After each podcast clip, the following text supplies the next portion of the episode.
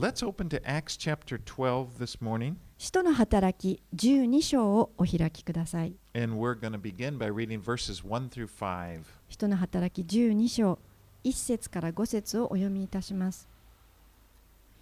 その頃ヘロデ王は教会の中のある人たちを苦しめようとしてその手を伸ばしヨハネの兄弟ヤコブを剣で殺したそれがユダヤ人に喜ばれたのを見てさらにペテロも捕らえにかかった。それは種なしパンの祭りの時期であった。ヘロデはペテロを捕らえて牢に入れ4人1組の兵士4組に引き渡して監視させた。杉越の祭りの後に彼を民衆の前に引き出すつもりでいたのである。こうしてペテロは牢に閉じ込められていたが教会は彼のために熱心な祈りを神に捧げていた。You know, it can be a little difficult to keep your Herod straight when you're reading the Bible. あの聖書をお読みになるときにこのヘロデという人をあの王家をちゃんと理解するのは難しいです Because Herod, the name Herod, was the name of a line of kings, actually, that started with Herod the Great. He was king when Jesus was born. なぜならヘロデという名前はこの王の系列の人たちに名付けられた名前であって、えーそしてこのイエスが生まれた時にヘロデ大王というのがいましたけれども彼からこう始まっています Remember, he was the one that had all the children under two years old killed. このヘロデ大王はイエスが生まれた時に2歳以下の男の子をみんな殺したあの王です because he was he was paranoid when at, イエスが生まれたと聞いて彼は異常な気質だったので子供たちを殺害してしまいました Well, in this story, the Herod we're going to read about this morning is his grandson, Herod Agrippa I. 今日出てくるこのヘロデ王というのは、えーヘロデ王大王の孫にあたるヘロデ・アグリッパ一世のことを指しています。Now, Herod Agrippa was a real politician. このヘロデ・アグリッパ一世というのは本当に政治家としても活動していた王でした。He was known for, for currying favor with Caligula, the emperor, the, the Roman emperor, who granted, and as he would do this, he would get control over, Caligula gave him control over more and more territory. このあーヘロデ・アグリッパは、えー皇帝当時のローマ皇帝カリグラにのこの気に入られるように動いた人物であってそしてそれが皇帝カリグラに気に入られたので彼は領土をたくさんこの、えー広げていただくことができました。And then Agrippa or uh, Caligula was assassinated, and then so then he kind of moves and and tries to get favor with Claudia, Claudius, で今度皇帝カリグラが暗殺されますと今度は、えー次の皇帝クラウディアスにこの取り入って気に入られました。So he was a real politician. He got more and more territory this way. ですから彼はあの政治家として領土をどんどん広げていった王だったのです。And the Jews, the Jewish religious leaders also kind of liked him because he would intercede for them for, in convincing Caligula not to impose this uh, emperor worship in Jerusalem. でまたこの人はユダヤ人にもたくさん好意を得た王でした。なぜならこの当時の皇帝に皇帝崇拝をユダヤ人にさせないようにと懇願してくれたわけです。And so I, I give you this background because if you, it's kind of fascinating. Once you know it, you can kind of see his personality as it comes out in the story.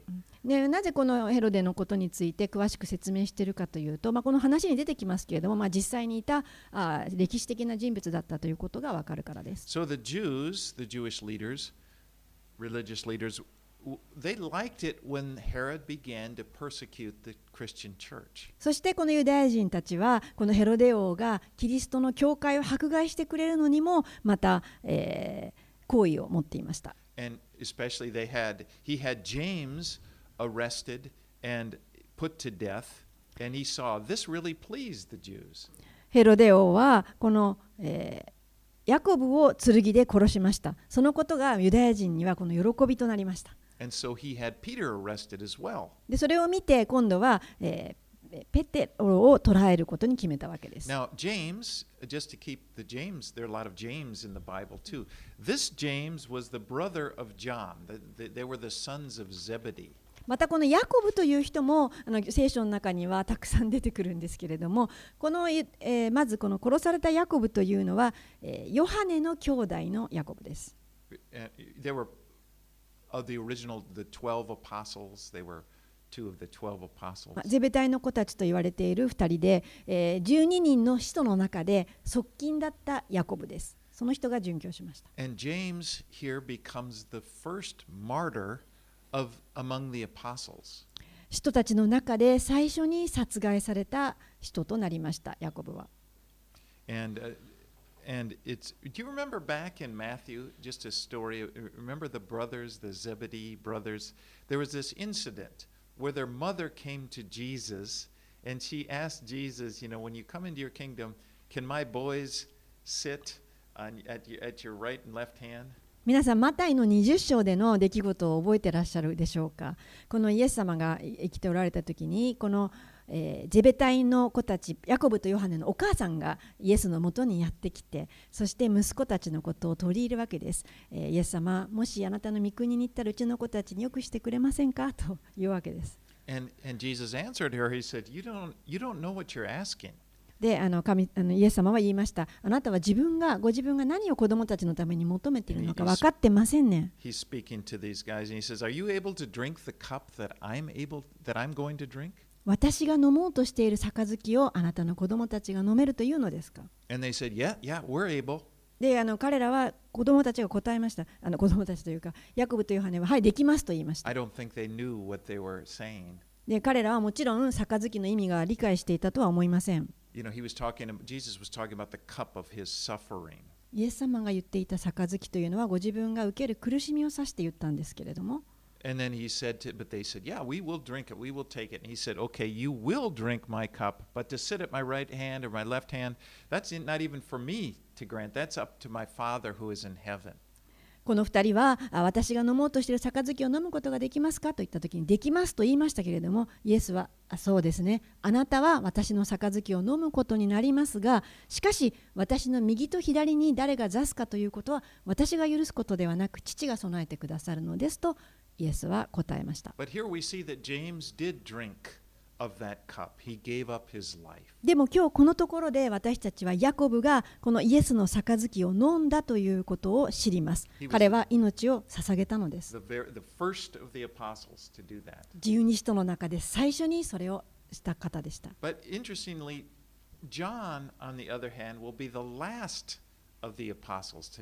でも興味深いことにもう一人の兄弟のヨハネは十二人の中でも最も最後まで生きた人になります.もう大変高齢になるまでヨハネは生き生きます。was,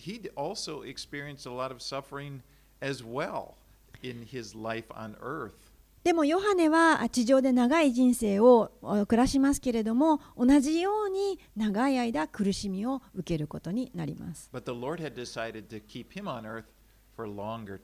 しかし、主がこのヨハネを長い間この地上に留めることを決められたのです。さて、ペテロはこの杉越の祭りの時に牢屋に閉じ込められてしまいました。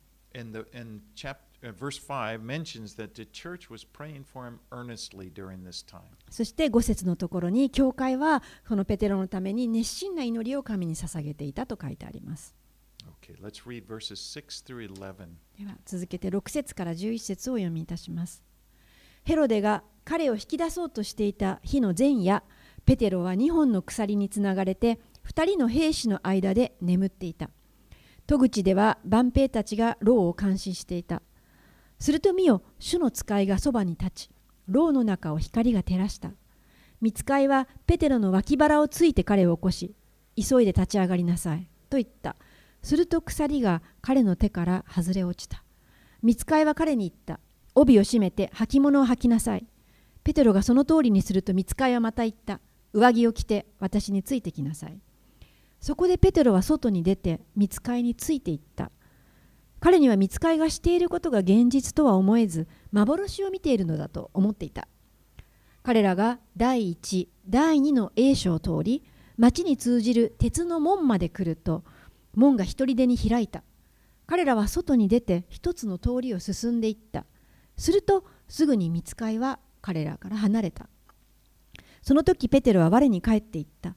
今本当のことが分かった。主が見つかりを使わしてヘロデの手から、またユダヤの民のすべての目論みから私を救い出してくださったのだ。So、ここでペテロは二人の番兵によって両手を鎖につながれていました。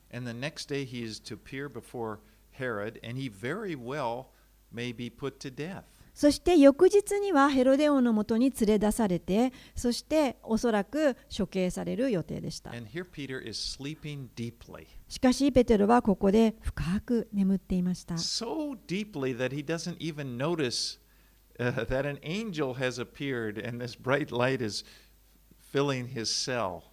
もうとても深く眠っていたので、主の使いが現れて、暗闇の牢の中を光が照らしたのに、彼はまだ気づきませんでした And the angel, it said the angel even had to strike him, you know, kind of get up. なの.でもうあの天使の方が彼の腹をつついて叩いて起きなさい起きなさいと言わなければいけませんでした You would think that it would be really difficult to sleep at this time. 本当にこのような状態でよく眠れるなと思いませんか I mean, just think of the next day I go before Herod. He's killed James. He's probably going to kill. No, Peter's just sleeping soundly. 翌日はこの自分のえー兄弟のヤコブが殺されたようにああのえー自分も出されるんだと引き出されるんだと思っていましたけれども寝ていたわけです。You know, one of the reasons that Peter was probably able to sleep was that he knew that this was not his time to die. 彼がまあ一つの理由としてよく眠っていた理由としてはまだ彼は自分が死ぬに死ぬ時ではないということを知っていたということです。You know, Jesus had spoken to Peter about his death. Remember when he appeared to him on the shores of the Sea of Galilee just after his resurrection. このイエス様は一度この復活をされた後にガリラヤ湖のえ海岸で岸辺でこのペテロに会っていますその時にペテロがどのように死ぬかということについて話してくださっていました In John chapter 21, verses 18 and 19. ヨハネの福音書の21章18、19節に書いてあります Jesus is speaking to Peter, and he says, Truly, truly, I say to you, when you were young, you used to dress yourself and walk wherever you wanted. But when you are old, you will stretch out your hands, and another will dress you and carry you where you do not want to go. And then it says in verse 19, This he said to show him by what kind of death he was to glorify God. And after saying this, he said to him, Follow me. ヨハネの21章18、19誠に誠にあなたに言います。あなたは若い時には自分で帯をして自分の望むところを歩きました。しかし、年を取るとあなたは両手を伸ばし、他の人があなたに帯をして望まないところに連れて行きます。イエスはペテロがどのような死に方で神の栄光を表すかを示すためにこう言われたのです。こう話してからペテロに言われた。私に従いなさい。So later in his life, Peter's going to be crucified. ペテロは後に十字架にかかって死にます。And his death would glorify Jesus. そしてその死を通してイエスの栄光を表します。But this is not going to happen until the Lord's plans for his life are completed. でもそのことはまだ主のご計画の時がやってくるまで、それが完成するまでは起きません。You know, you look at this story and we see how effortless it is for God to take Peter out of prison. まあ、この今日の話を読みますと、この神様にとってペテロを牢獄から連れ出すことがいともたやすいことであることを見ることができると I 思い mean, ます。just the just fall off. もうつがれていた鎖は外れたんです。この門がもう自動的のように、え、さっと開いたわけです。もう多分 世界で最初の自動ドアだったんです。いいですか？神様にとっては何の問題もないんです。たやすいことなんです。You know, but it was the Lord's plan for this at this time. なぜならそれは主のこの時ご計画だったからです It。wasn't his plan for Peter to die. まだペテロが死ぬえ計画ではなかった予定ではなかったん And で you す know what this should give us confidence is that the Lord has a plan for your life as well. それは私たちにもまたこの信仰を与えてくれます主はあなたの人生にもご計画をお持ちです。あな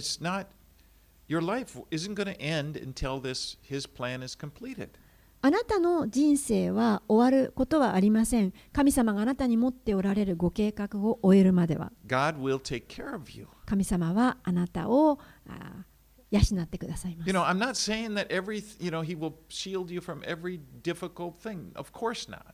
もちろんあなたが全く何の苦労もないとは。そのように守ってくれると言ってるわけではありません.ただ問題は神様があなたをご支配なさっているということです You know, it could be like, like Peter and James, that God would allow you, I mean, probably not, but it, it could be that He would allow you or me to die for the gospel.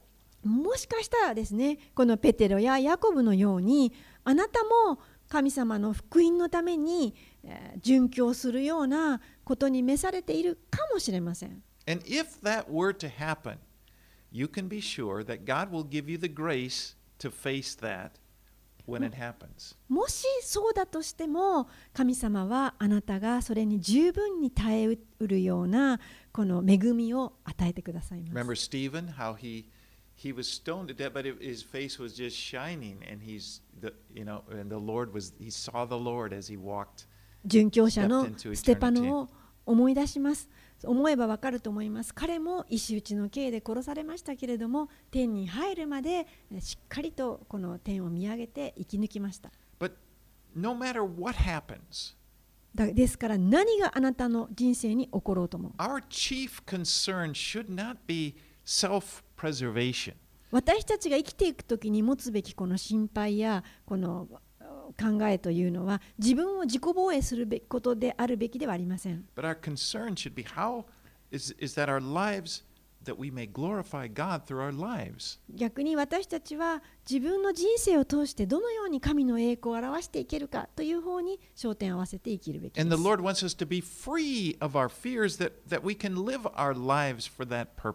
神様は私たちがこの恐れから解放されて、神様が用意してくださった目的のために自由に生きることを願っておられます。I need to hear too sometimes, but the fact is, we're all going to die. まあこれはあの皆で私も自分に言いたいんですけれども私たち人間は皆死に向かっています。でも私たちはですよ私たちの人生というのは神の見ての中にあります。We should not fear that. ですから、えー死などを恐れる必要はないんです。 In fact, he, the Bible says, it describes us as going to sleep. It doesn't even say we die because we have eternal life. 聖書は死のことについてクリスチャンの死のことについては眠ると書いています。なぜなら私たちは実際には死なないからです。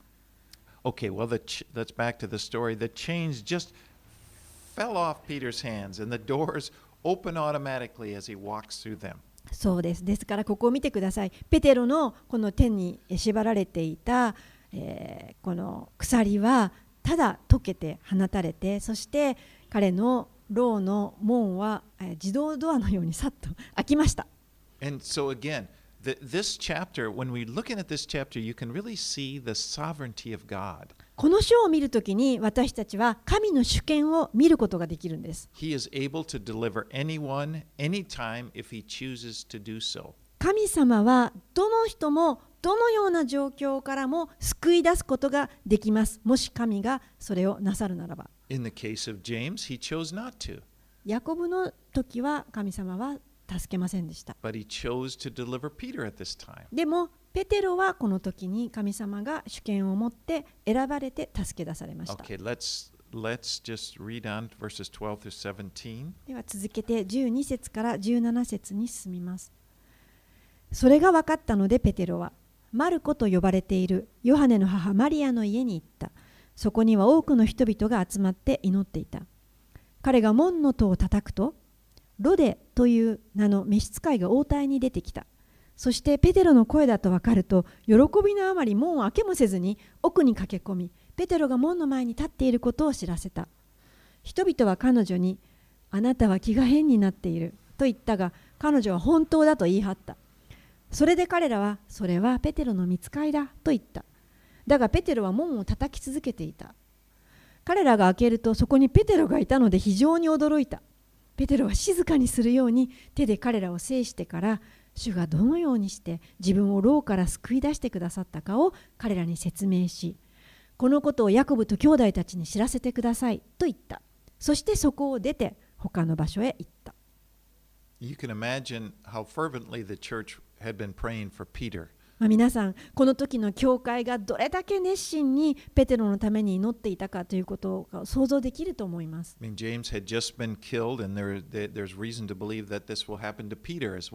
なぜなら他の、まあ、兄弟ヤコブが殺害されたばかりでしたから、まあ、ペテロも殺されてしまう可能性というのは非常に高かったわけです。But I think it's funny that the, the story in this story that they're praying for Peter's, uh, they were praying for Peter's freedom from prison, but they weren't actually expecting him to be released.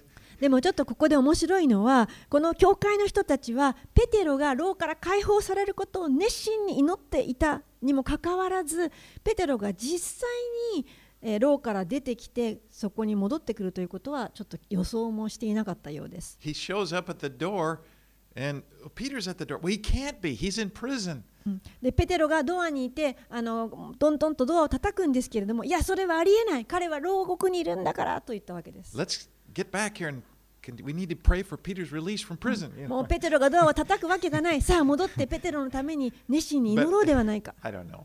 まあそう言ったかどうか分かりませんけれども。 But you know, have you ever prayed for things and then when they came about, you were s- you were really surprised? I でも can't 皆さん believe も it. そういうことはないでしょうかこの祈っていて一生懸命祈っていて現実になった時にえちょっと信じられないというような出来事 I が mean, I, I have. I, I actually quite often 私はありますあ I don't の know. 実はたくさんあります because you know I. Whoa! Look at that! I was, we were just praying for that, you know, and it, it and I realized that kind of shows. Well, Didn't you expect it to happen if you were praying for it? このあ祈っていたことがえー今祈っていたことがそのようになったとこう驚くわけですでも実はそれはえ実はじゃあ祈っていたことがそうならないと思っていたこの自分の信仰が現れているわけです And and you know, to be honest, I think well, that kind of re- reveals, yeah, well, your lack of faith, my lack of faith.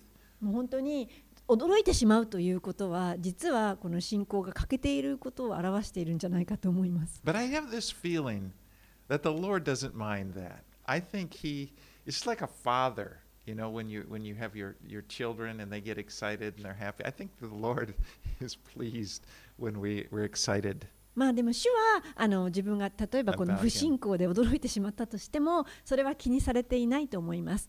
主は天のお父さんですから子供たちが興奮して喜んでいるのはえー喜んで見ていてくださっていると思います。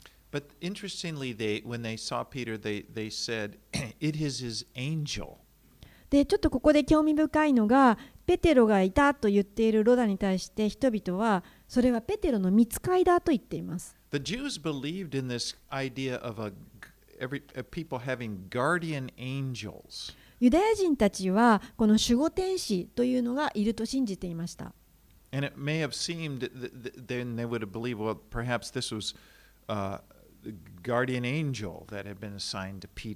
なので、このペテロにこの使わされていた守護天使がペテロのような形で現れたんだというふうに思ったわけです。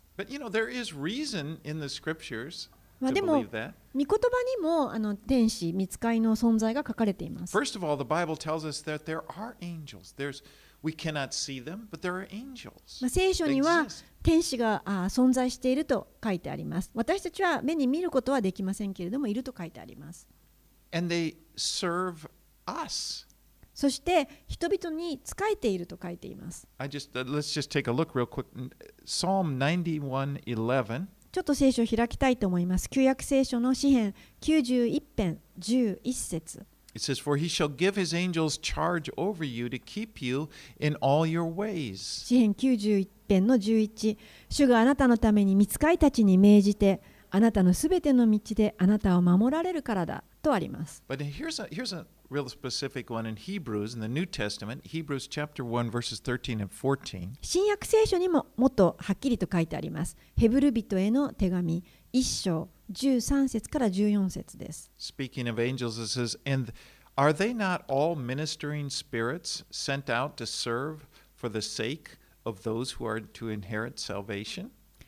ヘブル1章13節14節一体どの見つかいに向かって神はこう言われたでしょうかあなたは私の右の座についていなさい。私があなたの敵をあなたの足台とするまでと、見つかいは皆奉仕する霊であって、救いを受け継ぐことになる人々に仕えるために使わされているのではありませんか？So we see, yeah, the Bible says there are angels. We can't see them, but they're working to help us. ですから私たちは聖書の中から見つかいがいるということを見ることができます。彼らは私たちのに仕えて私たちを日々助けてくれています。it's an amazing thing. これは驚くべき素晴らしいことだと思います。神様に感謝すべきことの一つだと思います。But I, I need to say, this is not, we don't try to communicate with angels. We're not to do that. Or we're not to be preoccupied with angels. でも、まあ、見つかいの存在を知ったからといって私たちは彼らとやり取りをしようとはしません。また彼らに夢中になったりもしてはいけません。We're to be preoccupied with Jesus. 私たちはイエスに焦点を当てて夢中になるべきです。But we can thank God for this fact that he's, he's, He has His angels でも神が私たちにそのように奉仕してくれる、えー、見つかりを置いてくださっていることには感謝すべきです。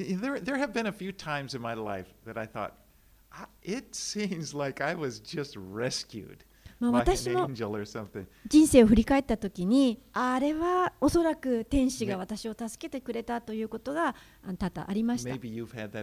あなたももしかしたらそういったご経験があられるかと思います。When I was in uni- university, I was out. I used to have a Volkswagen Beetle, a little Volkswagen Beetle, and I lived in Montana. 私がモンタナに住んでた大学生の頃に、えーフォルクスワーゲンの、まあ、ビートルっていう車に乗っていたことがありました。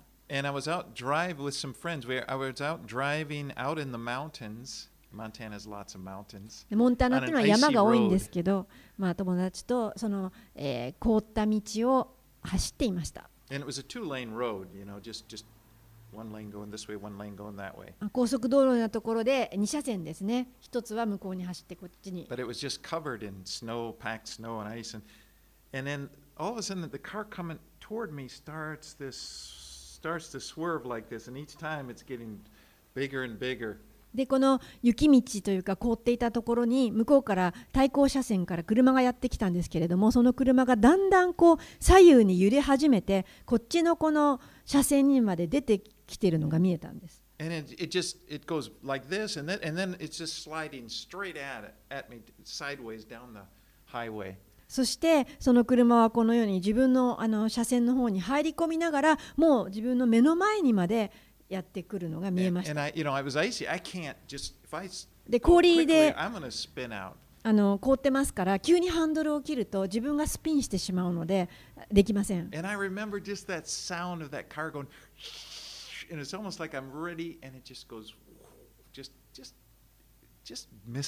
でその時に本当に車がすごい勢いで自分のところにもう今でも覚えてるんですけれどもシューピューンとですねもう本当にこう何ミリかの差だったんではないかと思うんですけど車を自分の車にぶつからずに通り過ぎた音を覚えています。ああ主を感謝します思いました本当にあの大変なこ瞬間でしたけれども now the James uh, that Peter talks about in verse 17 is James, another James here. He's the half brother of Jesus who became the leader of the church in Jerusalem. さて17節に今度また、えーペテロが言っているヤコブという人が出てくるんですけれどもこのヤコブの方はイエスのイフ兄弟ヨセフを父とした、えー兄弟のヤコブを指していて、えー後にエルサレムの教会のリーダーになった人です。で、このヤコブがヤコブの手紙を書いたことで有名なヤコブになります。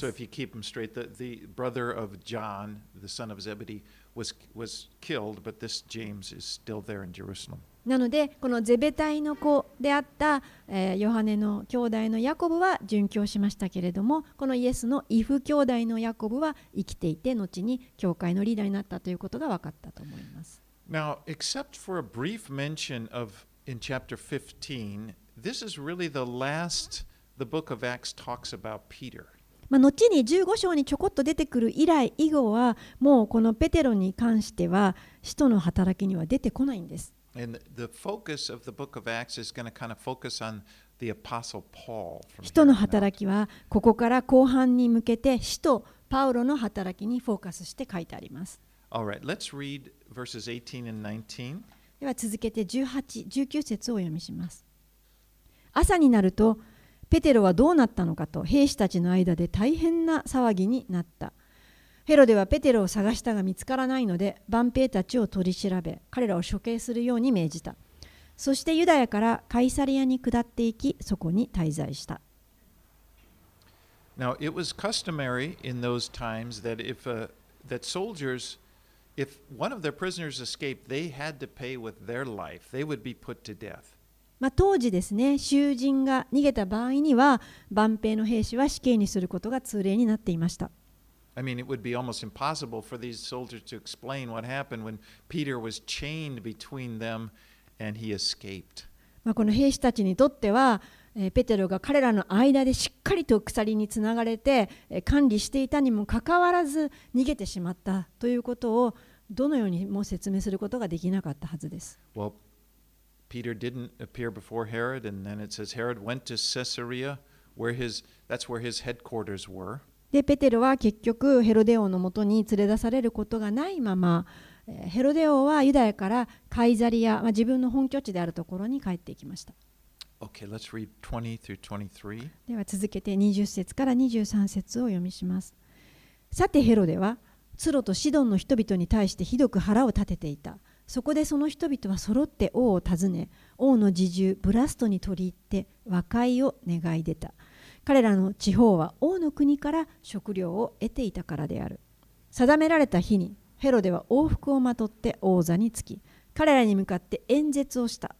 集まった回収は神の声だ人間の声ではないと叫び続けたすると即座に主の使いがヘロデを撃ったヘロデが神に栄光を返さなかったからである彼は虫に食われて生き絶えた So Tyre and Sidon, were two cities, if, if you look in the map, they were up the coast from Caesarea, the Mediterranean Sea coast.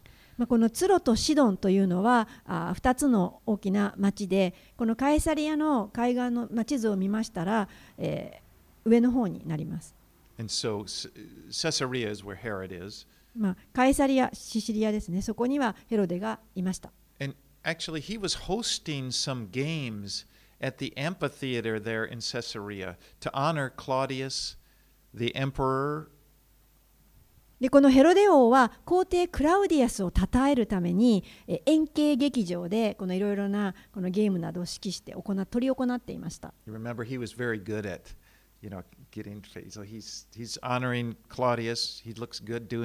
この思い出してください。ヘロデ王というのは政治的にとても長けた人でしたから、皇帝クラディアスを称えるためにみたいな、そういった配をたくさん持っていました。皆さんがもし今でも円形劇場を見に行くことができます。今でもそれは存在しています。でももしかしたらもうご覧になったかもしれません。Then the, these represent, representatives come from the cities of Tyre and Sidon in order to ask help for getting food for their country. でヘロのでのもとにツロとシドンのこのえー人たちが訪ねてやってきましたなぜなら食料をこの彼ヘロデ王から得ていたからです And then when, when Herod came out, he was decked out in these royal robes and, and to give a speech. And they, these people, they just heaped praise on him. でヘロデはこの王服をまとってえ外にやってきてそしてまあスピーチ演説をしたわけです And they said, This is the voice of a God, not the voice of a man. そうするともう人々は彼を称えるわけです。あ、まるで神の声だ。人の声ではない。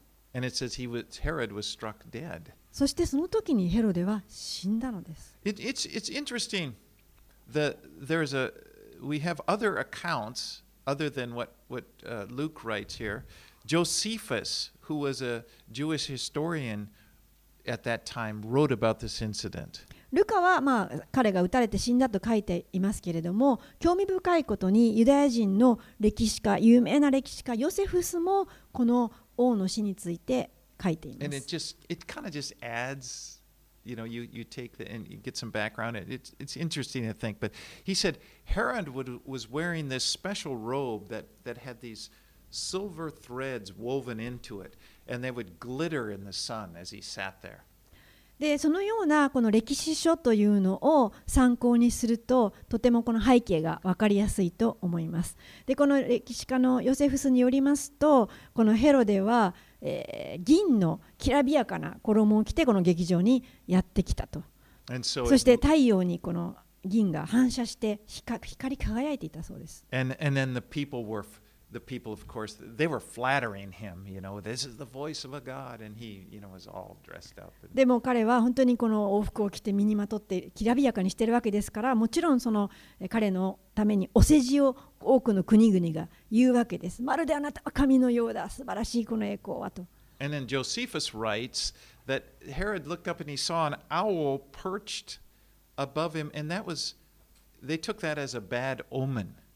でこのヨセフスが記録しているのはこの王の往復のところにフクロウが止まったというふうに記されています。それは当時不運の象徴不調あの不吉なことが起こるという象徴でした。And it said, and immediately Herod was seized with these violent internal pains. He had to be carried away.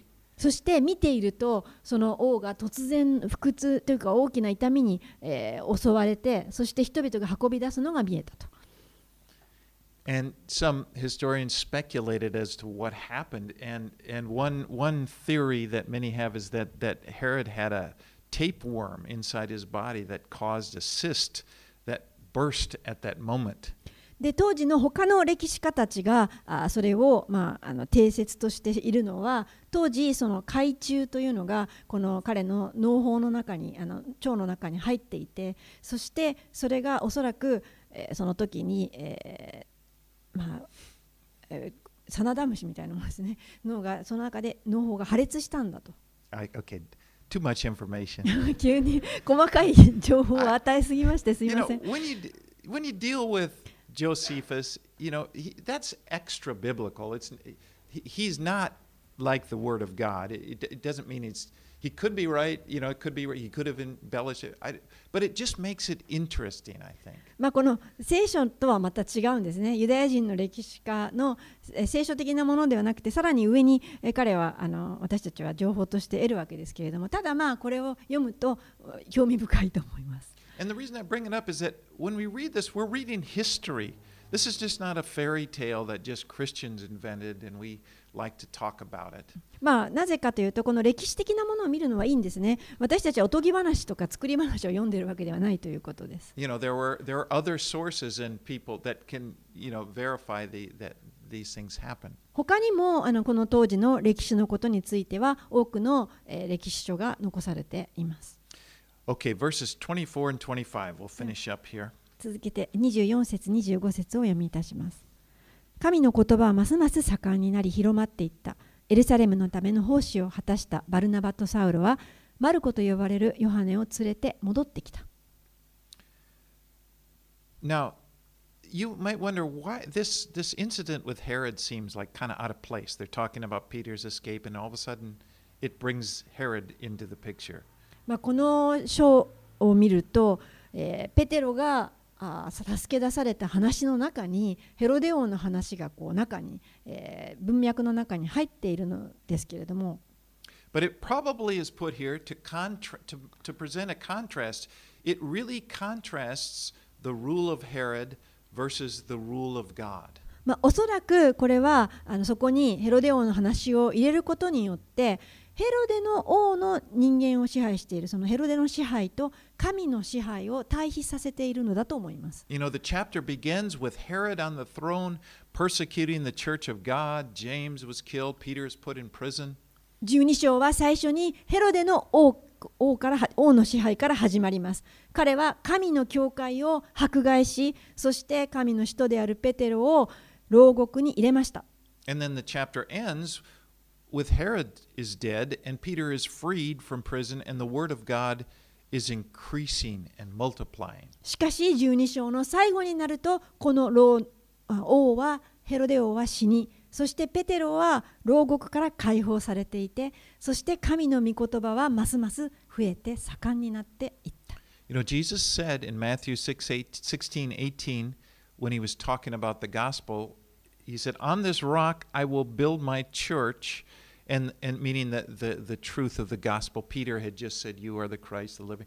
And, and, and the gates of hell shall not prevail against it. マタイの16章18節でイエス様は福音についてこのように言われました。そこで私もあなたに言います。あなたはペテロです。私はこの岩の上に私の教会を建てます。黄泉の門もそれに打ち勝つことができません。We can rest in the fact that God is on the throne and he will take care of his church, he will take care of us.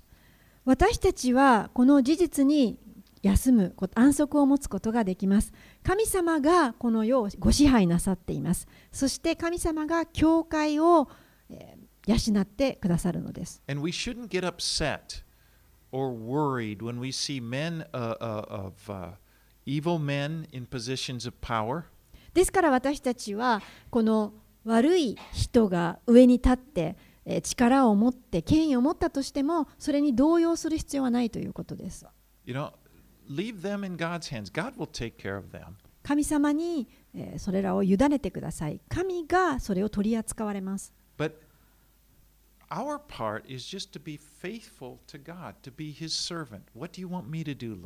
私たちのできることというのはこの偉大なる神の支配に忠実に仕えていくことです神様私に今できることは何でしょうか？Because even though we don't understand what's happening in this life, we know the end. The end is certain. 私たちはいろいろなことが起こった時に何が起きているか分かりませんけれども私たちは最後何が起こるかを知っています Jesus Christ will rule. イエス・キリストがご支配される神の王国がやってきます。私たちはそのイエスと共に、え、支配することになります。すべてが神のご計画通りになります。So okay, God, ですから私たちは主に忠実であるべきです神様私たちに与えてくださったやるべきことは何ですか？私たち-?あなたのご計画の中で私が与えられているものは何でしょうか？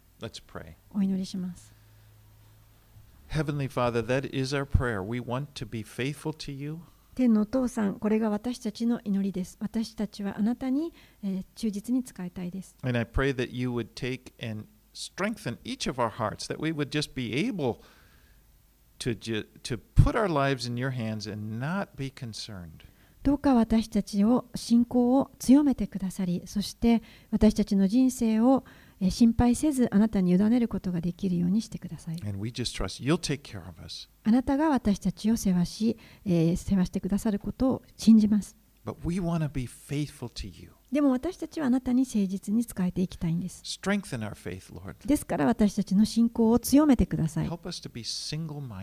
私たちが本当にあなたにだけフォーカスすることができます。ように as we seek to serve you, 私たちはあなたに仕えることを探し求めます.あなたの栄光があなたに返されますように.イエス様の名前によってお祈りいたします。アーメン